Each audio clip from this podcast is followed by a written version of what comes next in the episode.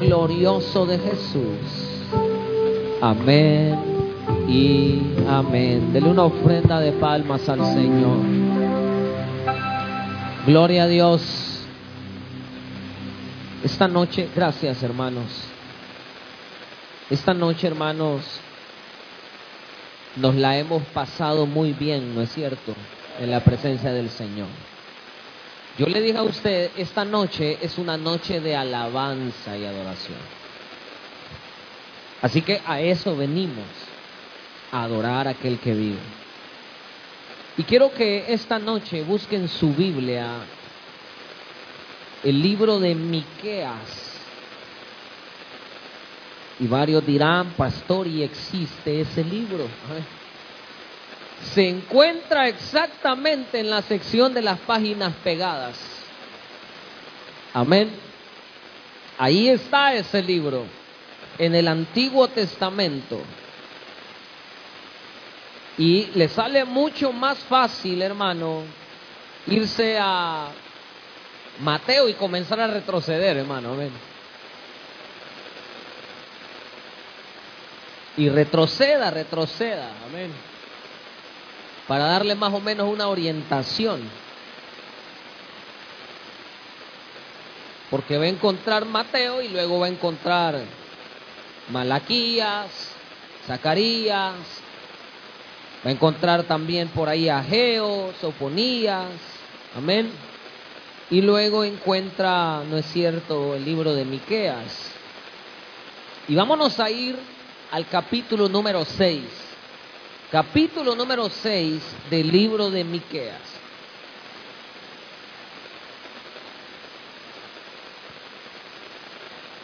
Y quiero llamar este mensaje la adoración un estilo de vida.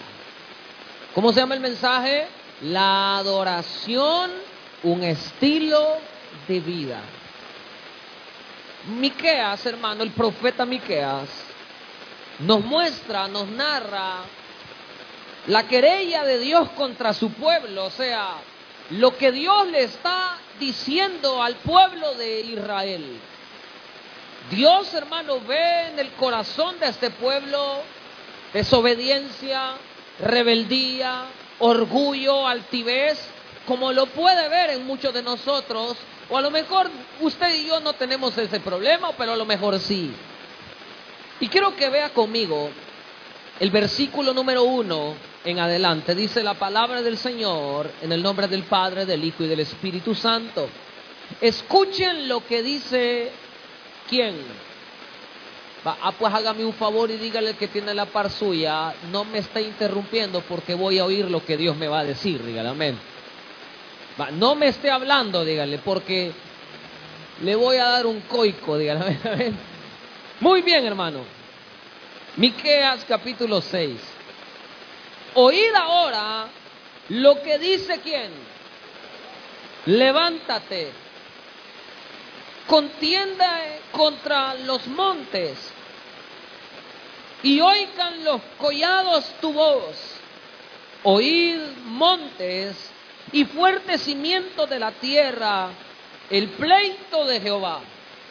Porque Jehová tiene pleito con su pueblo y alterca con Israel.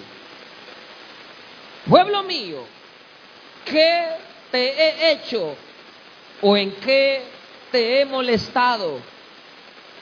Responde contra mí. Porque yo te hice subir de la tierra de Egipto y de la casa de servidumbre te redimí. Y envié delante de ti a Moisés, a Aarón y a María. Pueblo mío, acuérdate ahora que aconsejé, que, aconsejó Balac, rey de Moab, y que le respondió Balaán, hijo de Beor, desde Sitín hasta Gilgal, para que conozcas la justicia de Jehová. Versículo 6. ¿Con qué me presentaré ante Jehová y adoraré al Dios altísimo? Me presentaré ante Él con holocaustos, con becerros de un año. ¿Se agradará Jehová de millares de carneros o de diez mil arroyos de aceite? Daré mi primogénito por mi rebelión, el fruto de mis entrañas por el pecado de mi alma. Oh hombre, Él te ha declarado lo que es bueno. ¿Y qué pide Jehová de ti?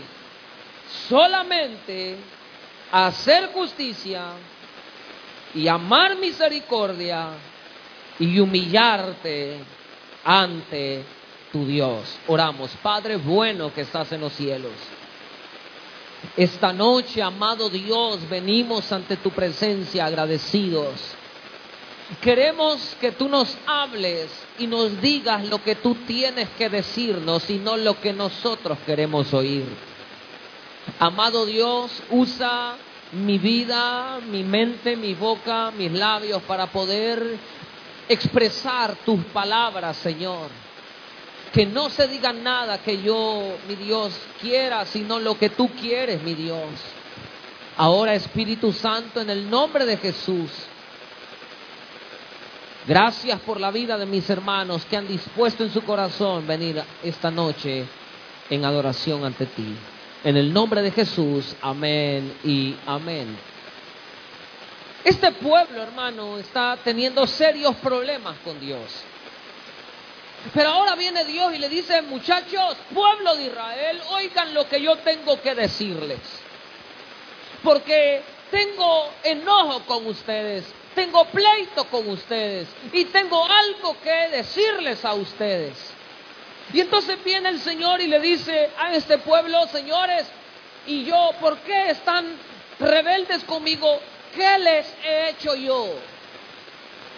Porque al parecer, iglesia, muchas veces nos enojamos contra el Señor cuando Dios no nos ha hecho nada, porque los pensamientos y los planes de Dios siempre serán para bien para nosotros, sus hijos. Gracias por los que dijeron amén.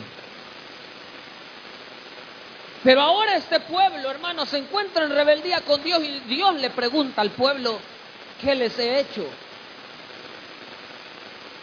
¿Qué les he hecho para que se alejen de mí? ¿Qué les he hecho para que ustedes me abandonen? ¿Qué les he hecho para que adoren a otros dioses que no soy yo? ¿Qué les he hecho? Y ahora le pregunto a usted, hermanito lindo, ¿qué le ha hecho Dios, hermano? Porque unos se enojan con el Señor, se enojan con la iglesia, se enojan con los ministerios, se enojan con los hermanos, se enojan con los pastores, como que nosotros o oh Dios tuviese la culpa, hermano, si el que decidió abandonar al Señor no fuimos nosotros, fue usted. Pero usted vive echando la, culpa al Señor, Señor, ¿y por qué me tienen que pasar estas cosas a mí?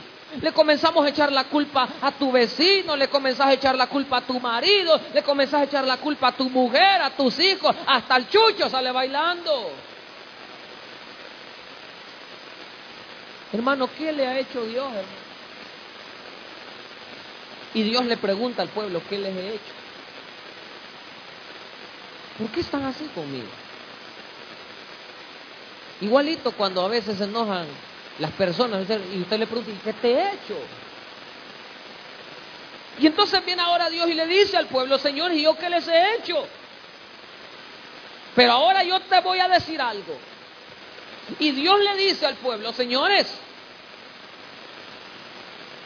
versículo 4, porque yo te hice subir de la tierra de qué? O sea, hermano, óigame bien, lo que Dios le está diciendo al pueblo, Señor, ¿qué les he hecho? Si lo único que he hecho es el bien. Si lo único que he hecho es salvarles. Si lo único que he hecho es restaurarles. ¿Por qué? Porque cuando hablamos, hermano, que el pueblo, le, al pueblo de Israel, el Señor le está diciendo, te hice subir, te hice subir de la tierra de Egipto. Eso quiere decir, hermano, que te saqué de la esclavitud. Si nosotros, iglesia, éramos esclavos del pecado y de la muerte, pero llegó la bendita mano de nuestro Señor y Salvador y nos rescató del mismo infierno, nos sacó, hermano, del lodo cenagoso y nos dio, hermano, salvación y vida eterna por su misericordia. Amén. Por lo tanto, hermanos, si es lo único que el Señor ha hecho, sacarte de la esclavitud. Si somos esclavos del pecado y de la muerte. Y el Señor le recuerda al pueblo, te saqué de la esclavitud. Como nos lo recuerda esta noche a cada uno de nosotros, te saqué, te saqué de una vida de esclavitud. Te hice subir de la tierra de Egipto. Allá estabas, ¿no es cierto?, como esclavo, viviendo para Faraón, viviendo para el mundo, y el mundo no te daba nada, ¿no es cierto? Pero llegó la bendita mano de nuestro Señor y el Señor nos dio, hermano, su gracia, nos dio su misericordia y nos regaló de su perdón, hermano. Y el Señor le recuerda al pueblo, te hice subir de la tierra de Egipto. Y de la casa, dice, de servidumbre te redimí. O sea, hermano, te compró de la, del mercado de esclavos. ¿Y sabe a qué precio nos compró el Señor? Exacto, a precio de la sangre de su Hijo Jesucristo que nos compró, hermano, allá en la cruz del Calvario. Y ahora viene el Señor y dice, te redimí. Y no solamente eso, sino que también dice el versículo número 4, y envié delante de ti a Moisés, a Aarón y a María, ¿para qué? Para guiarlos en el camino. A nosotros no nos ha dado a Moisés, ni a Aarón, ni a María. ¿Sabe quién nos dio? Al Espíritu Santo para guiarnos. Él es nuestro guía. O sea, ahora Dios le dice al pueblo, señores, ustedes viven en rebeldía, están mal, se han alejado de mí, yo que les he hecho, si lo que hice fue sacarlos de la esclavitud de Egipto, los redimí, y lo guié a una tierra que fluye leche y miel. Eso me dice a mí, iglesia, que usted y yo debemos de vivir agradecidos con Cristo. Porque ahora también el Señor le recuerda en el versículo 5, se lo voy a leer en una versión diferente, la NBI. Dice, recuerda pueblo mío lo que tramaba Balac, rey de Moab y lo que le respondió Balaán, hijo de Beor, recuerda tu paso desde Sitín hasta Gilgal y reconoce las hazañas redentoras del Señor. Sabe que este rey contrató a un profeta, hermano, para poder maldecir al pueblo, pero este profeta, hermano, entendió que no podía maldecir a un pueblo que Dios ya había bendecido. Lo que te quiero decir esta noche, hermano, es que por mucho que el enemigo te quiera maldecir, no podrá. ¿Por qué? Porque nosotros ya hemos sido bendecidos por la mano poderosa de nuestro Señor Jesucristo. Amén. Eso es lo que el Señor ha hecho contigo. Pero ahora viene Dios y le dice al pueblo, señores, y hace algo como forma de pregunta. ¿Cómo podré yo? ¿O con qué me presentaré ante Jehová y adoraré al Dios altísimo? ¿Cómo podré acercarme al Señor y postrarme ante el Dios altísimo? ¿Cómo me voy a presentar delante de Él para adorarle? Y es por eso, hermano, que comienza a hacer una serie de preguntas y dice, señores, me presentaré ante Él con holocaustos, con becerros de oro, o sea, voy a ofrecer un montón de sacrificios ante el Señor. Le voy a traer un gran montón de cubetas de aceite al Señor. Daré a mi hijo primogénito por el pago de mis pecados. Es lo que está preguntando. Y entonces el Señor responde lo que Dios de verdad desea de su pueblo. Cuando se presenta a adorarle.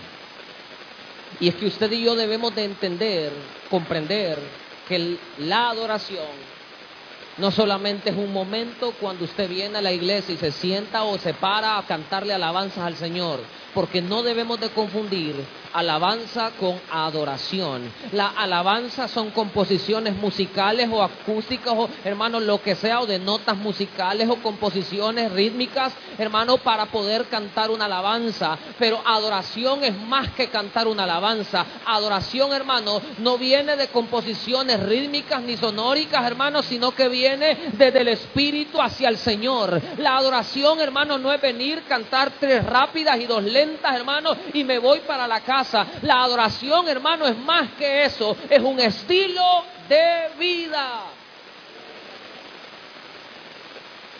La adoración, hermano, va más allá, es algo más profundo, hermano, que cantar alabanzas al Señor. Claro que cuando cantamos alabanzas estamos adorando también al Señor. Pero la adoración va más allá. Y ahora viene el Señor y dice, señores, les voy a decir qué es lo que yo quiero de ustedes. Versículo número 8. Oh hombre, Él te ha declarado lo que es bueno. ¿Y qué pide Jehová de ti? ¿Qué pide? Número uno. Léalo conmigo. Uno, dos y tres solamente hacer justicia. Oiga bien esto, hermano. Adoración es un estilo de vida. Y cuando yo practico la justicia, estoy adorando también al Señor. Usted me va a decir, pastor, ¿y qué es eso de la justicia? Se lo voy a tratar de decir algo sencillo, práctico, vivible. Justicia es vivir conforme a la palabra de Dios. ¿Por qué, hermano? Porque cuando yo vivo acorde a la palabra del Señor, yo no voy a ver con indiferencia a mi prójimo. Yo no voy a bajarme a mi prójimo. No voy a estafar a mis hermanos. No voy a hacer cosas malas, ¿no es cierto? Practicar la justicia. Por eso el Señor, iglesia, allá en Mateo capítulo 6, 6, versículo 33, dice, busquen primero el reino de Dios y su justicia y las demás cosas os vendrán por añadidura. Normalmente, hermanos, siempre hablamos nosotros de buscar primeramente el reino de Dios. Y está bien, hermanos, pero se nos olvida la segunda parte de ese pasaje donde dice, busquen primeramente el reino de Dios y su justicia y las demás cosas vendrán por añadidura. El Señor pide que su pueblo practique la justicia. Ya no se ande bajando a la gente, hermano. Sí. Un pueblo que adora al Señor es un pueblo que practica la justicia, porque la justicia es parte de mi adoración al Señor. Cuando yo soy justo, estoy adorando al Señor. Y eso, hermano, es lo que el Señor necesita de su pueblo. Un pueblo que practique la justicia. Ya no vea, hermano, con indiferencia. Ya no vea de menos a las demás personas. Mi hermano, durante todos los años que hemos estado en esta iglesia, siempre he enseñado, claro, por medio de la palabra del Señor, que aquí no se le da, hermano, trato preferencial a nadie.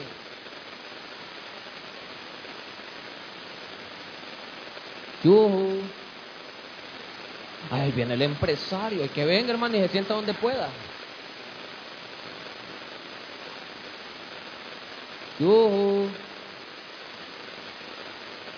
Un día vino un indigente y olía bien mal. Pero cuando le digo que olía mal, era horriblemente mal.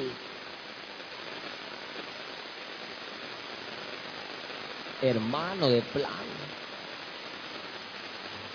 Y unos me decían, ay, pastor, ¿y a dónde lo sentamos? ¿Y a dónde, pues? ¿A dónde lo sentaría usted?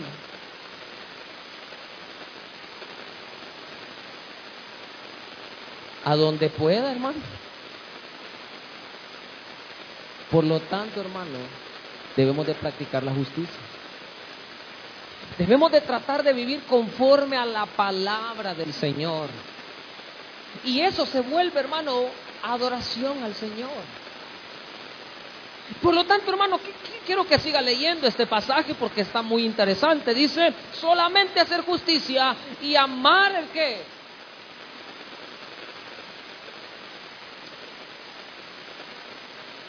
Amar la misericordia. ¿Y qué es la misericordia, hermano? Es ponerte en los zapatos de otro. La misericordia, hermano, es hacer algo aunque la persona no se lo merezca, hermano. Porque habrá gente que no se va a merecer un favor suyo, hermano. Amén. Porque hay gente que es jodida, hermano. Hay gente que es mala. Pero la misericordia es no pagarle a la persona como merece. Porque hay gente que merece, hermano, ser destruida. Que la agarremos, hermano, con un corta uña y la hagamos pedacito por pedacito. Qué macabro me oíba. Amén.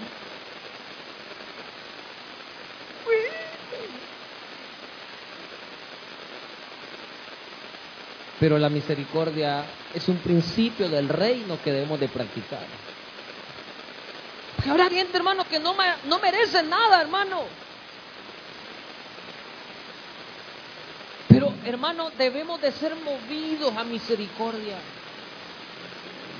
Hay gente, allá afuera, perdón, hay gente que necesita que usted y yo seamos movidos a misericordia para con esas personas. Y este pueblo, hermano, se había olvidado de practicar la justicia. Y se hacían pedazos entre ellos mismos, hermano. Se habían olvidado de la misericordia. Y es que, óigame bien, solamente aquel que ha experimentado la misericordia de Dios puede dar misericordia. Porque usted y yo, hermano, éramos malos.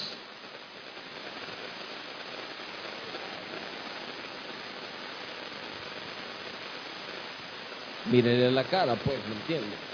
Que tiene al lado.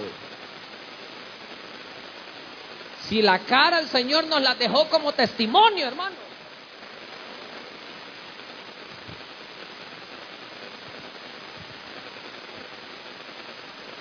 Estamos mal encarados pero por dentro tiene un corazón bien noble, va. Ajá. Ajá.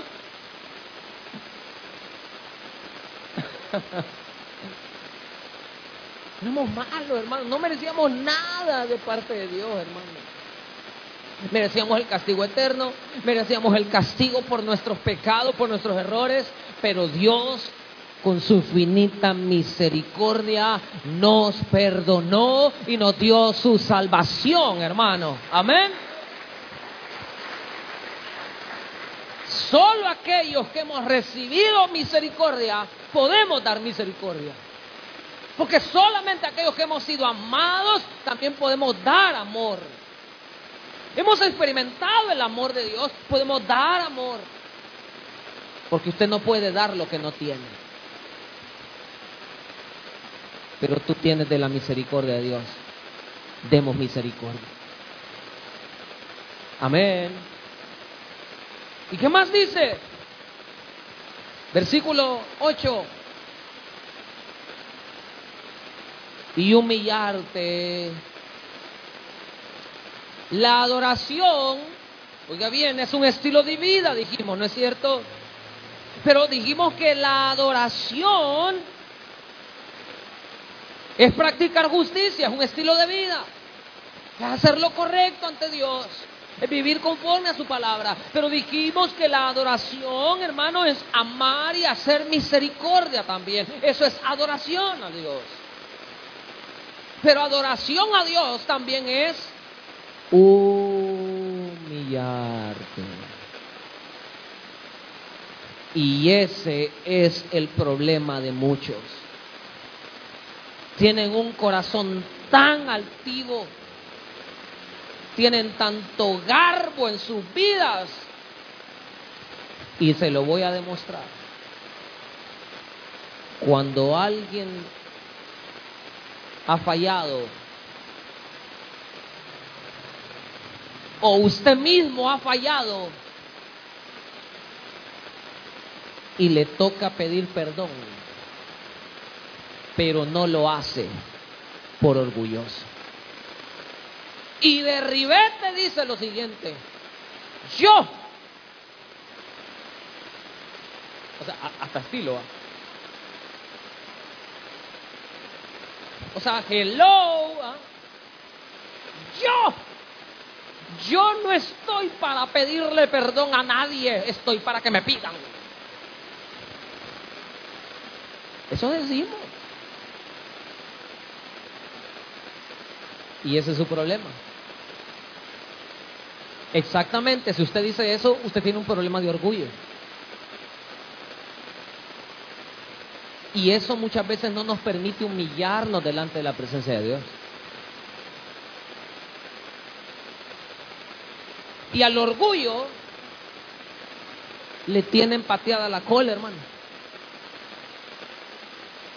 Porque Dios al orgulloso lo mira lejos. Pero al que se humilla, dice la Biblia, Dios lo exalta. ¿Quieres ser exaltado por Dios? Necesitas humillarte. Y te voy a decir algo, está bien fregado con J. Pero no te humillas ante Dios. Está bien fregado y, no reconoces tu error y no te humillas. Pues. Muchos dejaron de servir y Dios los tiene bien trabados, hermano voy a ir a servir hasta que me digan.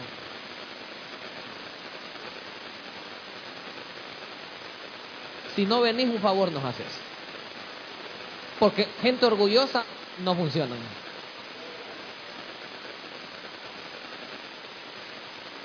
¿Está aquí conmigo? Porque a la hora que el Señor te pegue el mamellazo, yo no quiero estar cerca ahí. No, no me vaya a chispear, hermano.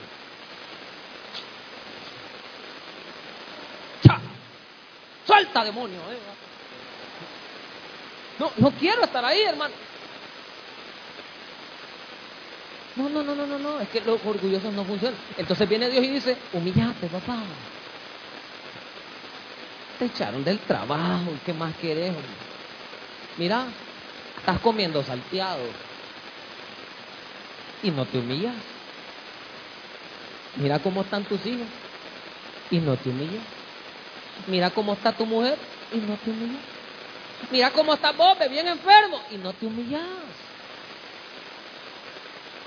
Y la humillación es adoración.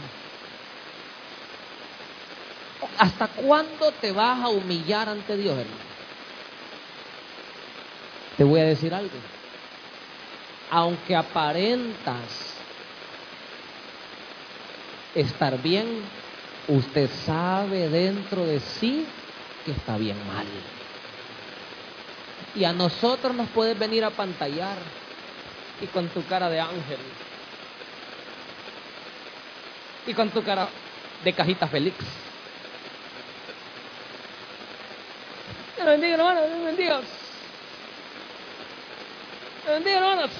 Aleluya. Aleluya. Aleluya. Y hasta unos así, cuando- me hablan, va, varón de Dios, varón de Dios. No, no vengas con paja, hijo, estás bien fregado, humillate ante Dios, hermano. Es sencillo, hermano. La adoración es un estilo de vida. Y la adoración implica humillarse ante aquel que es más grande que nosotros. Usted jamás estará por encima de Dios. Jamás podrá ganarle a Dios. ¿Sabe por qué? Porque Él es el todopoderoso, el fuerte y valiente, el poderoso guerrero, el todopoderoso, el omnipotente. Ese es el Señor. Y no le vas a ganar.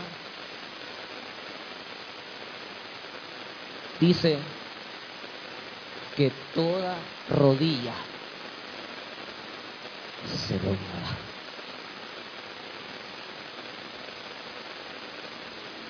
Ante aquel que es conocido como el Altísimo. Toda rodilla se va. ¿Qué le cuesta a usted, hermanito lindo, humillarse ante Dios en adoración? Y decirle al Señor, Señor, perdóname, hombre.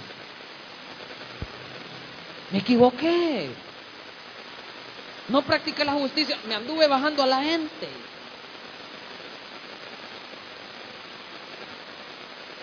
Libras de arroz y 14 onzas le metí.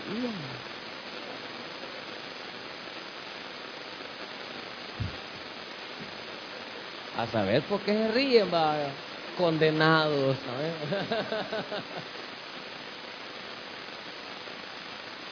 Ay, hermanito lindo. Dígale a él, Señor, perdóname, me la regué. Pero ahora quiero practicar la justicia, Señor, quiero ser una persona recta. Tal vez no, hermano, perfecto, pero, pero quiero caminar tratando de agradarte, Señor. Y ahora viene y dice, Señor, perdóname, no he practicado la misericordia, he sido fregado con la gente. Pero ahora, Señor, la verdad es que me tengo que humillar porque, pues sí, sí, sí hundido ya estás, hermano. Sí, ¿Y de a dónde, hermano? ¿Y de a dónde, tela, si no hay araña, hermano? ¿Cuál? Mi pisto. Si, si, si para una bicicleta tenés, hijo. Que, que, que yo te, que yo me las puedo, es que, es que yo soy licenciado. Sí, pues no tenés trabajo, hijo. Picátela, pues. Donde has ido a pedir trabajo, le dan el trabajo a otro que no tiene estudios. Porque Dios te está humillando. Porque quiere que bajes tu, ego, tu orgullo. Es que yo lo sé. Tenés la cabeza inflada de tanto conocimiento, pero no tenés trabajo. Oh, es que yo soy el máster. ¿Máster qué? Master Engo. Master Engo. No, hermano. Es que usted no puede con Dios, hermano. Y por eso necesitamos una vida de adoración. Porque la adoración es un estilo de vida.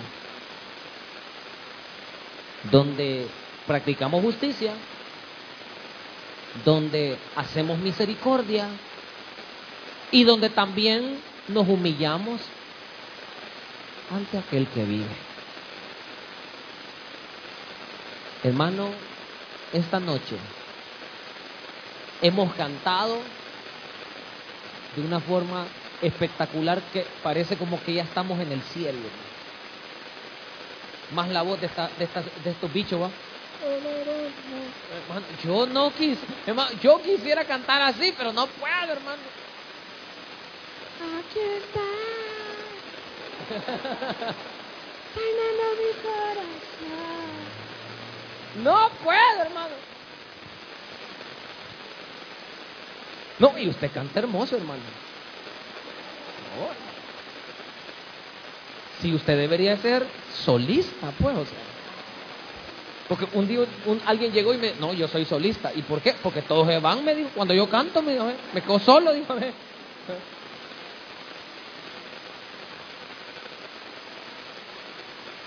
Y hemos cantado hermoso, hermano, esta noche.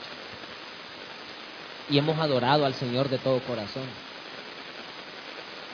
Pero adoración es más que venir y cantarle al Señor. Adoración, Nelson, adoración es un estilo de vida que agrada a nuestro Señor Jesucristo. Denle una ofrenda de palmas al Señor. Padre bueno, damos gracias por esta noche maravillosa. Hoy Jesús, tu palabra nos ha enseñado que tú buscas adoradores en espíritu y en verdad. Y eso lo aprendimos en el primer mensaje. ¿Y qué tales adoradores busca que le adoren? Y aquí hay un pueblo con el corazón derramado ante el Señor. Y glorificamos al Señor por eso.